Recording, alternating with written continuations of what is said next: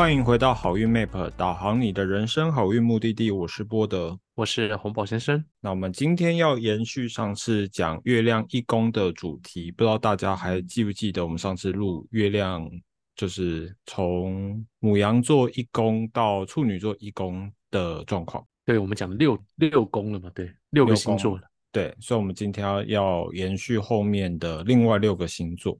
所以，我们今天先从。天平上升，天平来开始讲起。那如果上升天平，然后月亮一宫，那红宝先生你觉得会怎么样？要不要先帮大家复习一下月亮是什么？月亮啊，怕有人中中间从这一集切进来。月亮在一宫月亮是什么东西？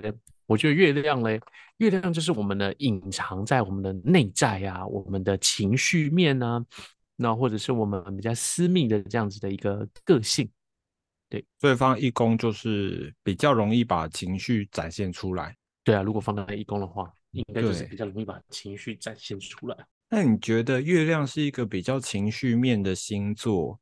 那天平又是一个很会包装的星座，那月亮加上天平会给人什么样的感觉？月亮，因为其实天平座是这样子，我觉我自己觉得天平座哦，他想要达到一个平衡，所以大部分事件上面他都想要把一碗水端平啊。哦，所以很多时候他会委屈自己，委屈自己，或者应该讲说呢，他就想要大众和谐，所以不一定想把自己愿呃，应该不一定想要把自己想要表达的东西给直接说出来啊，比较迂回的方式，或者是干脆不说了哦。然后月亮又隐藏自己的内在想法，哇，一个双重隐藏之下，哈，月亮天平会有很多东西藏起来。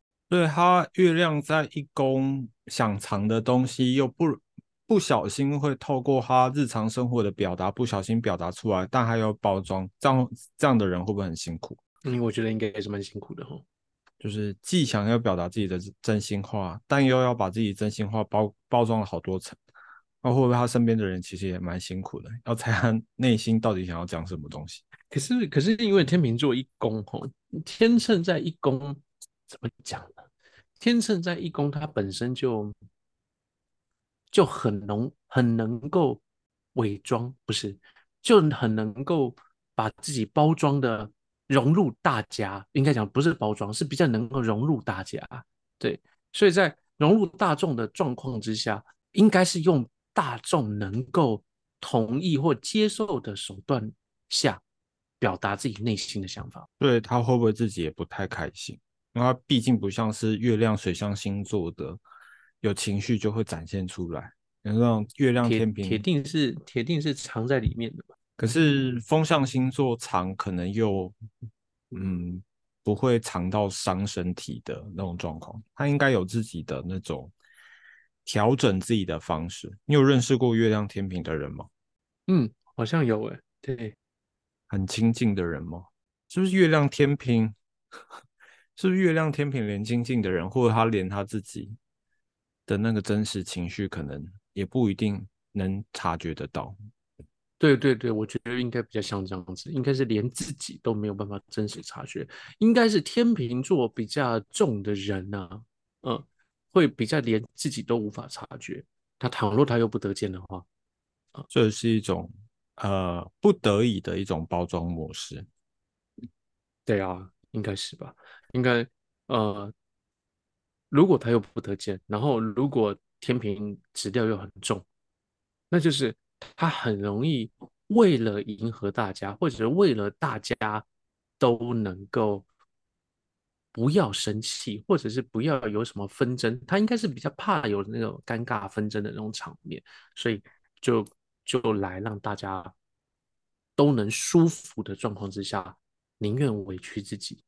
嗯，我之前有邻居有一个小妹妹，她她是太阳天平的，但你可以从她很小的时候，你就会发现她非常的社会化，就是她非常会察言观色，然后知道什么时候要表现的好，然后要照顾她的妹妹的那种感觉，我觉得就还蛮像天平哦。那我觉得天平重的都这样。对，延伸出来就会变成是你的星盘天平特质强，可能在人生过程当中，你就是在学那个社会化的过程，了解怎么适应这个社会的规则。可是我我是我有我有很熟很熟很熟的朋友，他上升天平的，对，然后他的表面就是这样子，就是非常的社会化啊。可是私底下的时候呢，你就要你要真的跟他很熟，你会听到他的抱怨，嗯，哦，那我这个时候就会跟他讲说。去啊，去讲啊，表达出来啊，你讲的我都同意啊，你就把这一句话原原本本一个字都不要改，因为他就算表达出来的，他也是表达的很委婉，在我看来，那都是可以直接向上表达的语句。对我就这些话就直接表达就好了，对，不需要修饰，不需要怎么样，这里面没有一句话有问题，问题是他只要一到了那个正式场合，所有的话通通就又都不一样。嗯，好像都是这样。就是他私底下可能会默默抱怨某些事情，真正叫他去做，他好像又会把它隐藏起来。对对对对，好，那我们刚才谈到那个月亮天平嘛，那假设月亮天平是在一宫，因为我们今天讨论是月亮在一宫，那这时候月亮就代表是他十宫主星，那十宫它本身代表是事业、工作、老板、社会地位、成就这种状况。那如果跑到一宫，你觉得会怎么显现在一个星盘的主人身上？十非一嘛。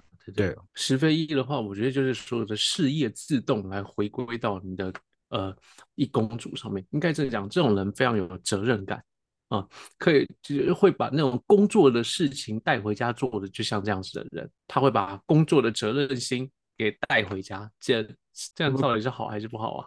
会不会工作自己想要跟着他回家？你也可以这么讲啊，反正就是做不完嘛，对不对？所以你就是工作。跟着你回家，你做不完嘛？所以讲的好听就是责任心很多，所以我必须把他带回家。到底是因为责任心还是做不完？这不探讨，反正就是工作就是就是可以带回家的这种人。那老板会不会比较看重他？老板会不会比较看重看重他？这其实还要来观察一下他那个有没有什么凶心的问题啊，或者是其他凶宫相关的一些问题啊。如果是。呃，配置都漂亮，老板应该会比较看重他。倘若配置不漂亮哦，我认为老板是盯着他，盯着，因为他可能是状况不好，所以被老板盯着。那会不会这样的人，人生比较容易有成就？因为走到哪都容易被主管、上司、长辈给盯住，然后有一种驱动力。毕毕竟一工那么动力那么强，逼着他好像必须要去做点什么。那加上月亮天，我觉得会加上月亮天平，因为一直被逼着，逼久了，你就开始学会怎么包装自己。我觉得，我觉得会，对，因为而且你看哦，十宫嘛，十宫代表的是事业嘛，对不对？事业的事情飞到了一宫，一宫代表的是我们的自我，哦，那不论是是自我实现也好，还是还是事业这一块，然后跟一宫这件这个主要宫位是相符，这有相位的，呃，不是讲说有相位，它就直接飞进来的。哦，那倘若配置都是好的的话，很容易成功，很容易成功。对，因为很容易被上面的人看到，是上面的人喜欢看他，所以他做什么事情也容易被看到。这真的要提到，如果是配置好的话，那没有问题。OK，那配置好的话，就就是呃，上面的人就是对你印象很好，然后又会 cover 你。对，倘若今天是十二宫公主星有相位在旁边，哦，是凶相位在旁边。那或者是呃太阳灼伤在旁边，你觉得这样还会好？就不会了啊。可是就算不好哦，那如果是呃一宫公主星，然后跟他刚好又有呃又有相位，可是问题是你十宫飞过来的嘛？这个十宫公主星如果受伤，然后跟一宫公主心有相位，就是你这个你的说不定就是你老板自己本身有问题，你被一个有问题的老板。所注视着，那就是你老板有问题，然后给你给你很多烂摊子啊，你被老板缠住了。嗯嗯，对啊，那这样这样不代表，我不觉得就代表你的工作会很好啊，所以要看整体配置啊。嗯，可是不论如何，倘若配置很好的话，这样听起来是很容易被上司看到的，这应该没什么问题。所以他如果人生星盘格局好的话，月亮飞一宫。被老板看中，拉到老板旁边的机会蛮好的。例如说格局好的，以前如果他是皇宫贵族，就可能是被拉在皇帝旁边的亲信。这一个是十宫主飞一宫嘛，对不对？对嘛？老老十宫主飞一宫根本就是老板自己跑到你你旁边的，跑到你的你的生活领域区域中哎。位置拱手给你，自己来找对啊，对啊，对他自己来找你，就他他可能就是没事就跑到你的，哎，来看一看你，哎，怎么样啊？那感觉蛮烦的。对啊，可是问题是就看到你看他就是你的，你那个国家的主人，你老板来巡巡视你，每一次都来你这边看，你如果做的不好，你本身格局不佳。你很容易被挑出毛病，可是你本身格局很佳，你可能每一次都是你上位。所以，如果听到这一段，你刚好是月亮天平在一宫的话，你也可以跟我们分享一下，你是被老板盯住呢，还是老板喜欢把重责大任交给你？那希望大家都是获得重责大任，然后得到好职位的那一个。如果听到这一段呢，如果你是什么火星啊、土星啊，刚好对这颗月亮啊，或者是你的命主星啊，它是有相位的，然后可是火星、土星在旁边呢，有损害啊、有烧伤啊，或者太阳离太近了有焦伤的，把你的盘留下来，我对你的星盘好有兴趣哦，你要不要留下来？然后我们有机会抽你的盘出来，呃，解释给你听。好。你负责解释，好啊，好啊，好。我这这个这种盘很有意思哎。OK，那我们聊完月亮天平之后，接下来我们再聊下一个上升星座是天蝎座。那如果你上升是天蝎，然后月亮是在天蝎，就就等于月亮在一宫嘛。那这时候月亮在天蝎，那它就是弱势的位置。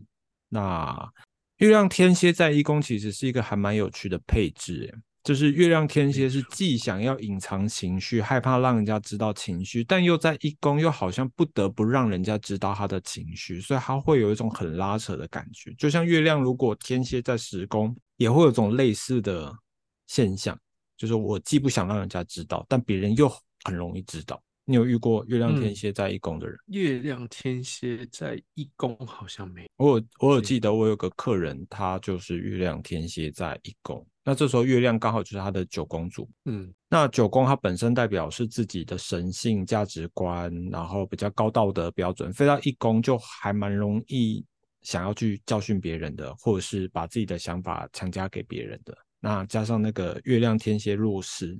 有时候觉得自己不够完美，然后又想要去精进自己，然后看到旁边的人不完美，他也想要去督促其他人更完美的那种感觉。他是不是在读书的状况，就是其实功课可能没有想象中好，然后可是他是那种很努力，然后一直去缠着老师啊的那种人呢？如果是以他工作的面向，他是学专门的技术的。那这种学专门技术的过程当中，他那时候是想要每年去精进自己，透过精进自己去满足自己的那种不安全感，然后他也会因为跑到一宫嘛，他就透过他的作品啊去呈现他的那个自己的理念、自己的想法、自己的价值观，然后甚至是可能跟客户在沟通上面，他也会有一定的一个道德标准在生活上面。你有遇过九宫飞一宫的人吗？你觉得是一宫飞一宫有哎？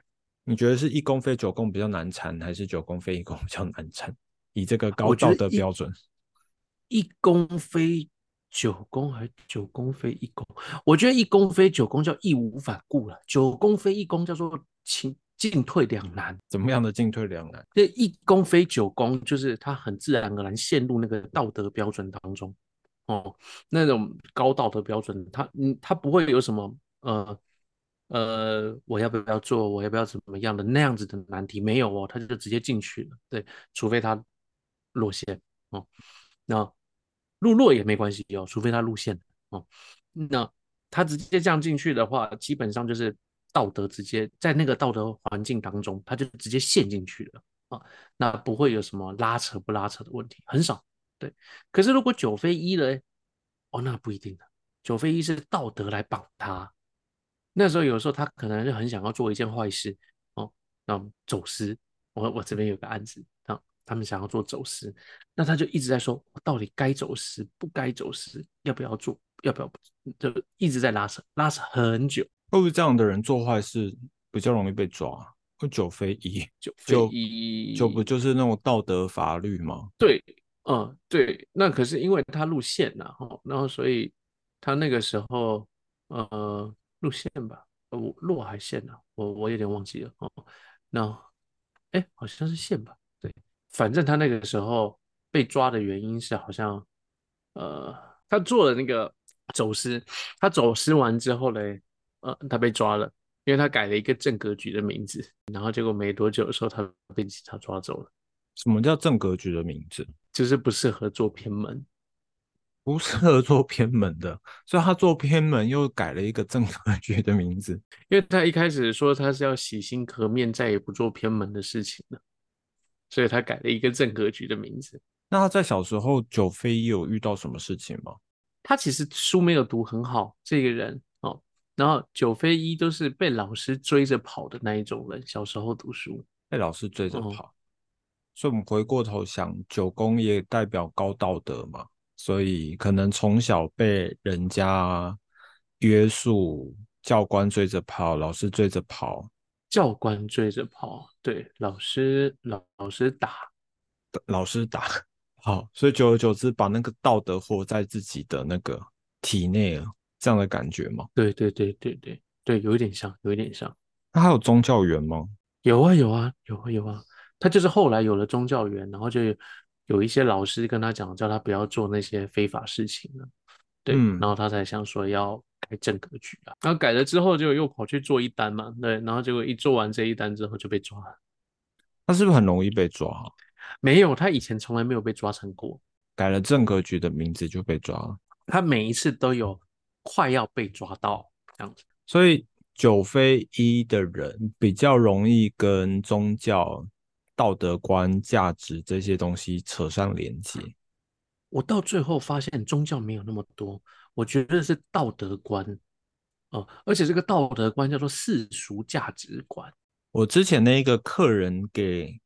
散发出来的感觉是他在卖东西，即便他品质很好，他有一种不太敢卖高价的那种感觉。那有一部分也可能是因为他月亮是弱势的，会让他会有点点自卑的感觉，所以他会觉得自己好像不够好，或者是卖那么高价，好像对于客人有点过意不去的那种状况。所以他那个九宫飞一宫常常会在。开高价或者在做事情的时候被他那个高道德绑住，有哦有哦，也许会。因为九宫它本身也代表那个嘛自己的神性嘛，所以这样的人会不会在日常接触上比较能碰到他跟他信仰的东西、他在意的东西有关？嗯，我觉得会，我觉得会。可是这个时候就要再回过头来看那个先天尊贵。嗯，因为月亮在天蝎就不尊贵了。对啊，就是月亮在天蝎，它不尊贵，它偏弱，所以它要么就会遇到那种什么搞传直销的那种宗教情况啊，有没有一直刷刷存在感的那种感觉啊？会不会有可能是他在这个宗教里面，他也感觉到没有自信，但他又想要透过很努力的方式，从某个宗教里面找到他自己的自信？有啊，现在就是有一些宗教，它就是呃，会鼓励大家可能去卖东西来进阶。未接，嗯，或者是呃拉人进来来进阶未接的这一种，好像知道你在说各宗教。你你你要答应我这一段剪掉啊？为什么？我们又没有讲？我现在要讲，我现在要讲，然后你这一段剪掉。好，就不是有那个做卖那个奇门遁甲那个，这大家都知道的，因为只有他在卖啊。啊，你是不是上升天平？我是不是上升天平？我不是，对。就他们在卖，他们就是这样搞啊！好，这段很精彩，要剪掉吗？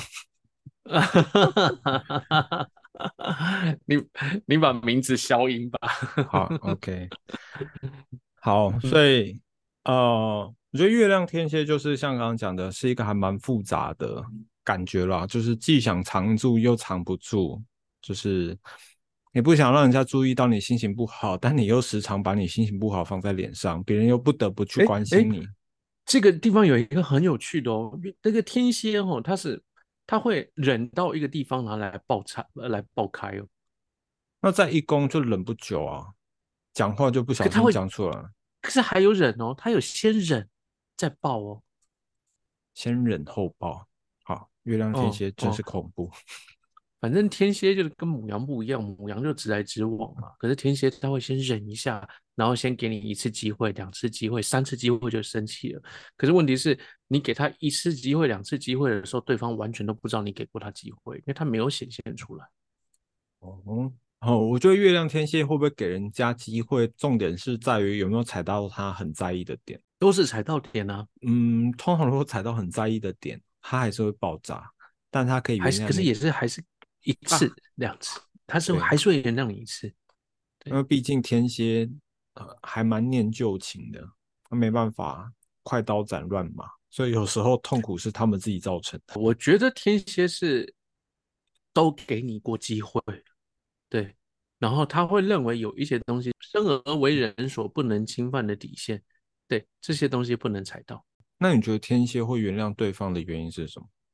我有的时候觉得天蝎没那么狠心，没那么狠心哦。嗯，对于哪方面？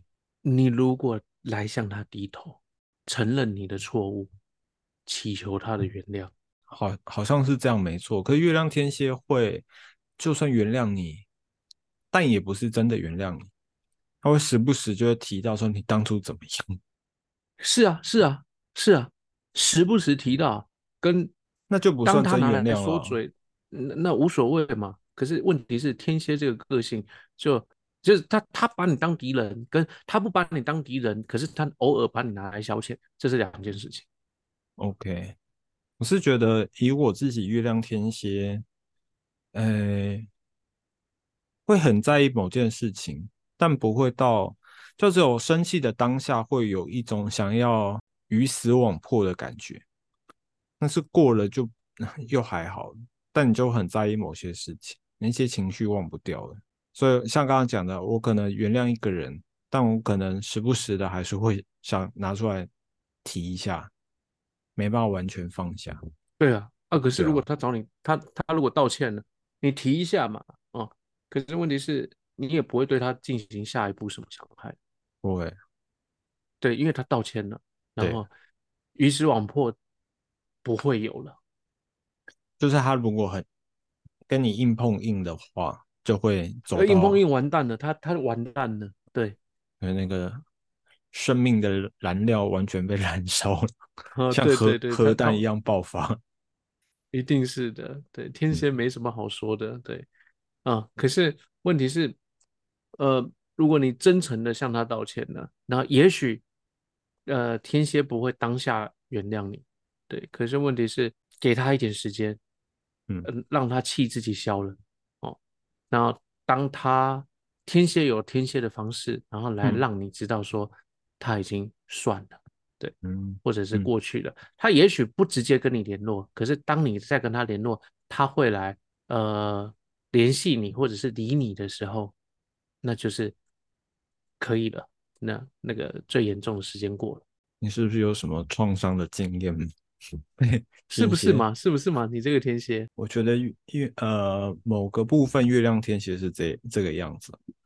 那我觉得我的星盘复杂的地方就是上升星上升主星在天平有那个包装感，太阳在狮子又爱面子，月亮天蝎又对于某些事情耿耿于怀，它是一个很复杂、哦很复杂复杂的又综合爱面子又记仇，对，这种时候呢，就在你面前努力道歉。你每一次只要一说嘴，就马上跟你道歉，就这样真的对不起，你不要再这样，我真的很难受。你每一次只要这样子，我都觉得无地自容。你只要每一次讲，他就每一次这样讲，你也就觉得没意思了。把这段要剪掉，感觉好像很恐怖的人。不是 太阳狮子嘛，因为爱爱面子嘛，我舞台全部做给你，掌声全部做给你了，你还有什么好不满的？也是。好，我们赶快跳过月亮天蝎这一块，感觉有点 赤裸裸。好，那接下来我们来讲一下，如果你的上升星座是射手座，那月亮又在射手，等于你月亮在一宫。这时候，月亮所代表的身份是八宫的主星。那八宫所定义的就是一些人事的纠纷、人间的黑暗面、人跟人的斗争、钱财的斗争啊、感情的纠纷啊等等的，包含了什么像是什么小三的恋情啊、争财产啊那种办公室的职场斗争，都很像八宫的议题。所以，当八宫主星飞到一宫的时候，你觉得你可以推想出什么样的状况？我想得到的就是那种算计、斗争啊、小人啊，哦，离你不断哦，这是第一层。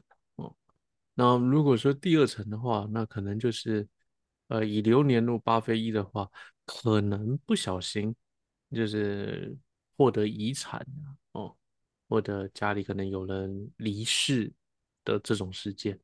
对，你有遇过职场斗争很强的人的星盘吗？有有有有有有有，对，那种很容易遇到跟八宫纠扯不清的星盘，嗯，那也很容易遇到八宫纠缠不清的星盘哦。这种星盘当中呢，我后来看到了一个重点，都能赚到钱。透过纠纷吗？对你只要能够处理好纷争，基本上钱就进来了，业务性之类的啦。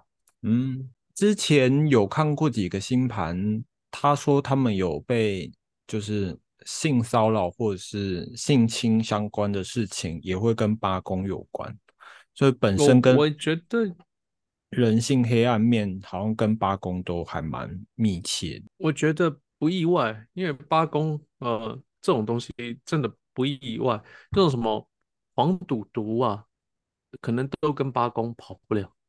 嗯啊，那这就是可是就是看配置，对配置，如果配置配置好就逢凶化吉了。对对对对对，那如果金星八宫的也在里面的话，那就很容易碰到情色纠纷啊相关的东西啊。对，那如果又是什么五公主啊，对，然后像海王星啊，海王星。好，所以诶，八宫本身很多利益纠纷嘛。因为我发现，其实命理师好像星盘里面也还蛮常可以看到八宫的，因为多半都是客人把一些纠纷跟麻烦带过来，希望你去帮他解决跟处理。也透过一些人事上的纠纷才可以赚到钱，这件事情好像也跟八公有一些关联性。是是是，我相信是的。而且，所以我常常就跟很多人来问说，呃，哦，当星就当占卜师，我觉得还好哦。呃，或者讲当占星师，我觉得还好；当法师，尤其是更甚。那人家每次都想说要来学当法师的时候，我都会想说，真的不要。你要么就是当当占星师啊什么的，因为占星有时候可能也要牵涉到阴阳啊、因果啊，这个那里面牵涉的就更严重了。对，那回过头来讲这件事情，我觉得只要走进这一行业嘞，基本上你就要遇到。很多各式各样的事情，有的时候可能是客人带给你的，有的时候可能是你自己就得要遭遇这么多这样子的事情。嗯，好，所以感觉听起来八飞一不是那么理想吧？如果观众可能有一些想化解的方式，八飞一就会有一种你呼吸的时候，你就可以感觉到纠纷、麻烦跟一些困难嘛。因为一宫就是呼吸，我们就可以感觉到它存在的地方，所以你一定要想办法去化解。你如果是想要在一个上班，呃，公司里面好好上班，一定是不可能的。你就算每天乖乖的上下班，主管一定想搞你，你的同事一定想搞你，客户也想搞你，反正 很多纠纷就是会惹上你身上的那种感觉。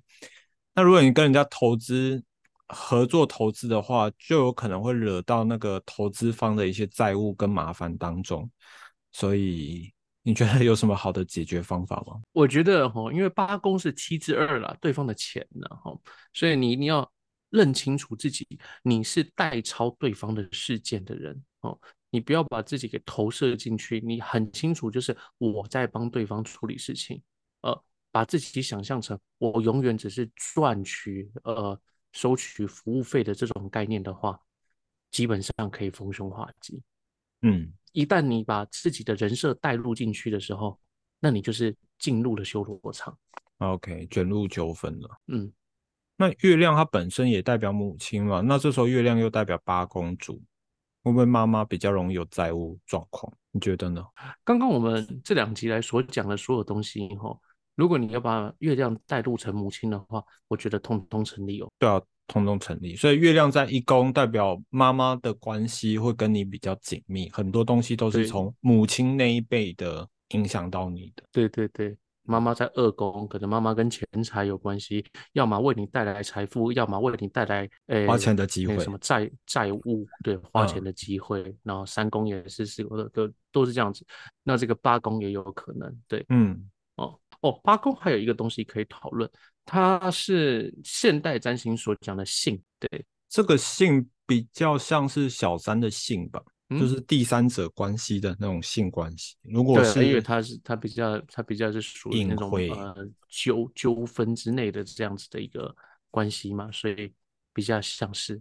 像刚刚讲了，八宫也代表是八大黄赌毒嘛，所以嗯。如果本身的工作就是往这方面类型的话，其实就会变成是八非一，就没有什么凶，没有那么明确的凶，没有那么明确的凶相，因为你就在做这方面的工作。他如果你本身如果是是社会人，没有这个嗯问题；你如果是做呃，对你如果是做殡葬类的，没有这个问题。OK，哦对，啊，如果你是一般如果你是一般上班族的话，那你就要注意了，纠纷容易找上你，那你就自己想想办法去应对那个纠纷。哦，那你也可以是做那个保险业务员，那是要专嗯门做那种吗？呃，寿险类的寿险的死料的啊，跟死，对对对对对，这个我觉得也很适合，重大哦残疾呢也可以啊，也可以啊，？OK，好，所以如果你刚好是八非一，现在人生遇到了一些困境的话，你可以参考这以下的方向。其实都可以，因为因为八宫就是七之二嘛，就是对方的钱嘛，所以你替别人管理财务也可以啦。可是通常要管理财务，便是你大学你就要读财经相关的科系，比较容易管理财务，不然你就嗯，像你的工作也很难管理到人家财务，除非你是那本来就是读财经相关的吧。嗯，就有很多在职再去考的一些证照，这些都是可以 OK 再去学的，不一定一定要本科生啊，可就是得花一点点精神。好，那我们讲完了上升射手，然后月亮在射手，那接下来我们来讲下一个就是摩羯座。上升如果是摩羯座的话，那月亮又在摩羯，那这时候月亮代表的是七公主。那七宫可以代表的是接触的群众，它可以是你的另外一半，它可以是你的敌人，啊，它也可以是你广大的客群。那七飞一呢，会有一种你呼吸的时候，你就感觉到他们的存在，他们跟你很紧密。那你有遇过这样这样情况的人吗？有啊有啊，那你觉得以前会以前会以以前我们都会认为说一飞七是赔钱货，然后七飞一就是对方倒贴过来嘛，对不对？哦，后来觉得好像没有诶、七飞一反而是那个怎么讲啊？就是让我们时无时无刻都想念他的那个存在，对方不一定要赔钱，所以七飞一有的时候觉得还是一公在赔钱。因为月亮也是落线的嘛，所以这时候月亮也不是一颗吉星。对对，有的时候可能是这样子，对。可是哦我讲的是七泛指一切七非一的时候，那个那个样貌也是存在的。那这样会不会，呃，就是你想要跟另外一半分手，比较分不掉，因为他就会一直缠着你。那因为月亮对因为他落线嘛，想尽办法缠着你。对，那而且这种线路线呢、路线呢、摩羯嘛，对不对？呃，摩羯，然后月亮路线，那不就是为求目的不择手段吗？所以对方为了要跟你在一起，可能会不择手段，想尽办法要留在你身边。嗯，对，还好他是月亮，所以他不会太激烈的手段呐、对，如果火星的话，可能就很难说了。可是这个如果是那个敌人的话，如果这时候七宫代表敌人，那就很可怕欸。这一个敌人，你只要引动了他的情绪，让他不爽，他会无所不用其极弄死你的那种感觉，是不是？而且月亮又那么敏感，可能就是损招比较多吧，对，那可能不至于弄死吧。弄死没有到火星的那种，对对对对对，一定要火星土星，火星就是弄到你伤残呐、土星就是把你埋掉。土星好恐怖。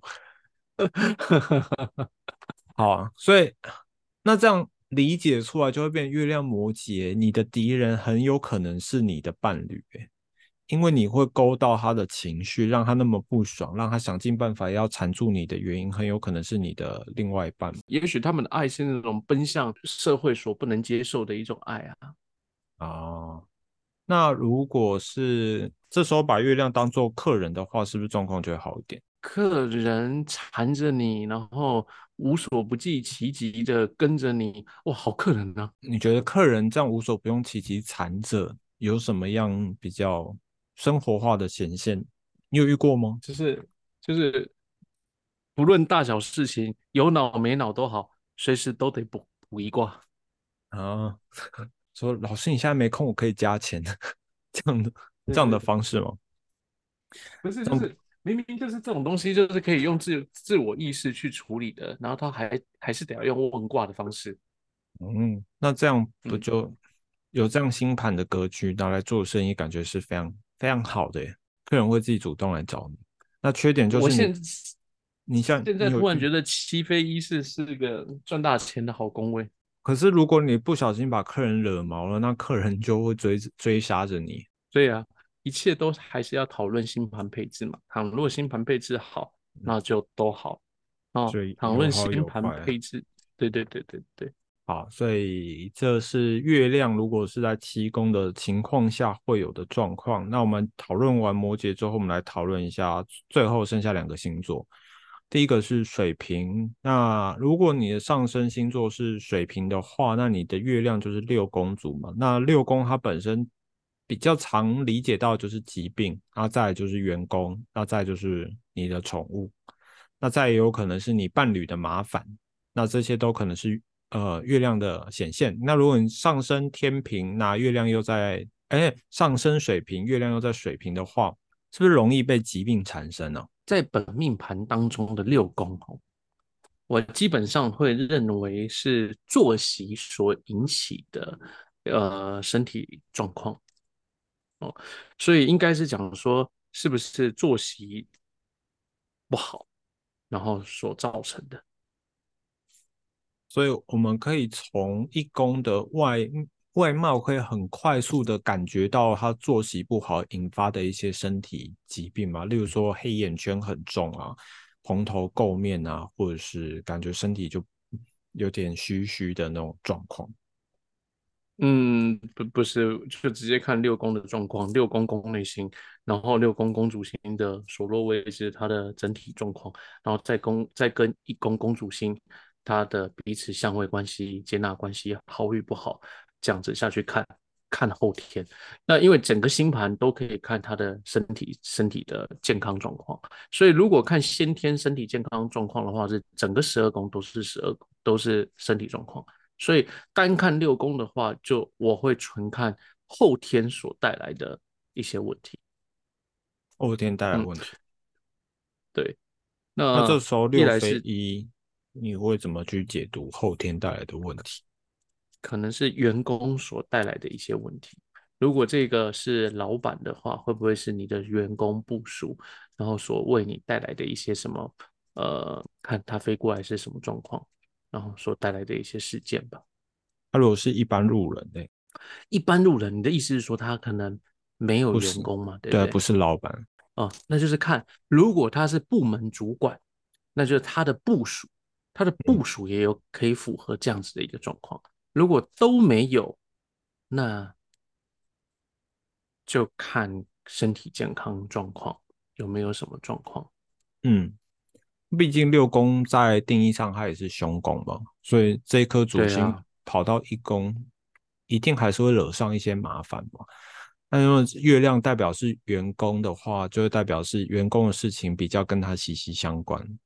这个六宫在古代是贱奴的宫位，奴隶喜欢缠着你，是，对，是贱奴。所以如果说那个贱奴暴动啊，我一直提到“贱”这个字哈，因为那个是那个年代真的是不平等的状况之下，然后会有一些很很不好的状况，对，嗯，所以呃，所以会有一些暴动啊，什么奴氏主啊等等的这些问题，都是六宫所。造成的，那现在这个这个社会呢，本来就再也没有奴隶制度了，所以会看到这样子下去看。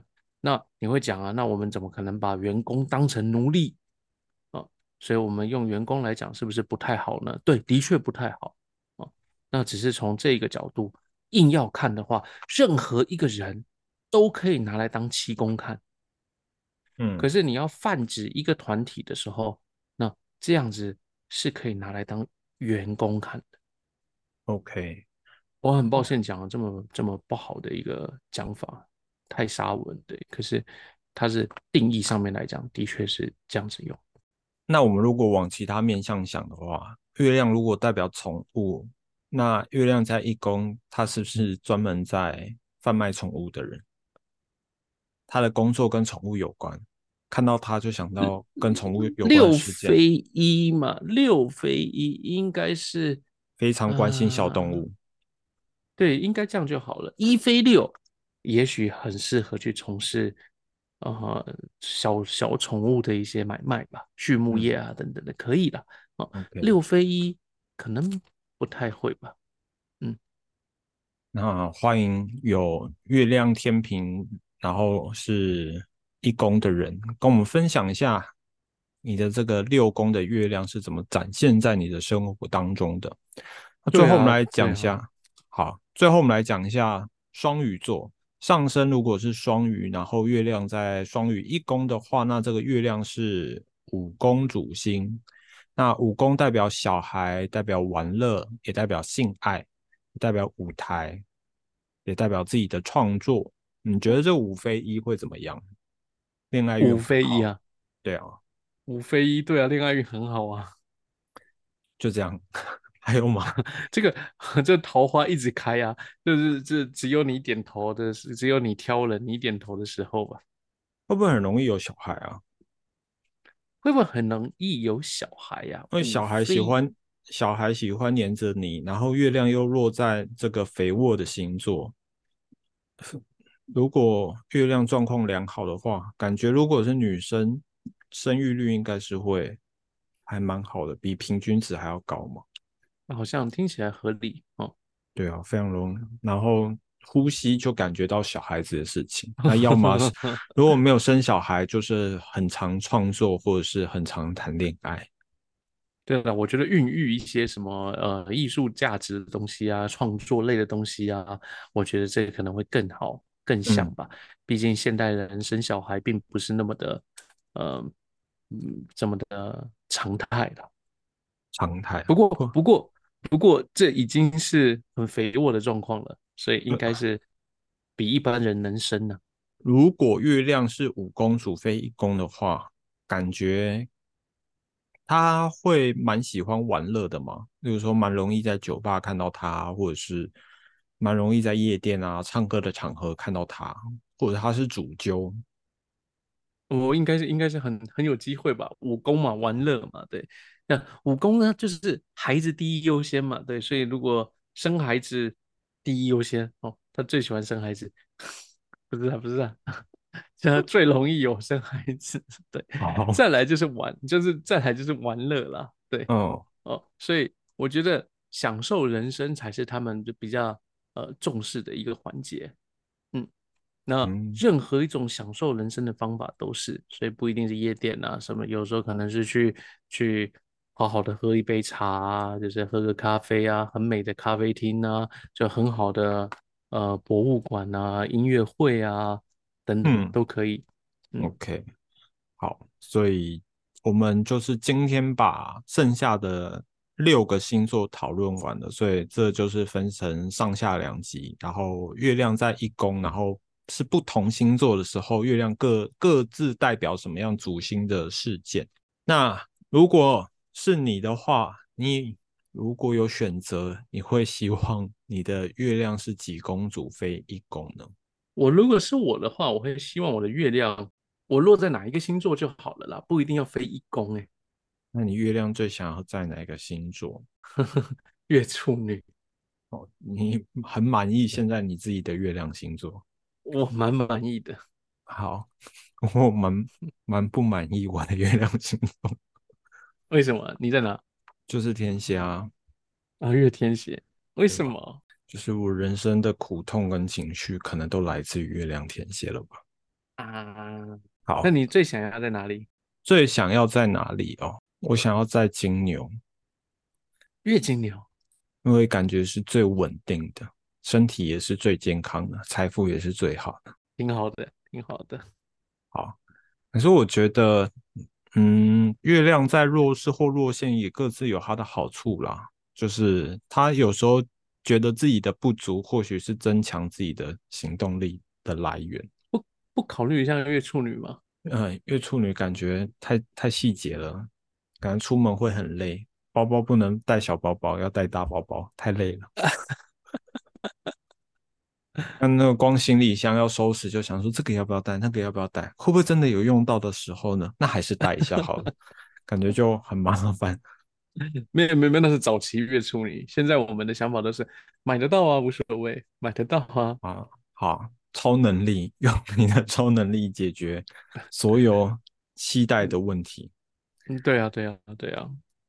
好，那这就是我们今天要分享月亮在一宫的各种状况。那欢迎大家在 podcast 上面留言，跟我们分享你对于你自己月亮一宫的一些心得跟想法。那如果你喜欢的话，你也可以分享这个节目给其他月亮在一宫的朋友。那我们今天的节目就到这边，我是波德，我是红宝先生，那我们下周见喽，拜拜。拜拜。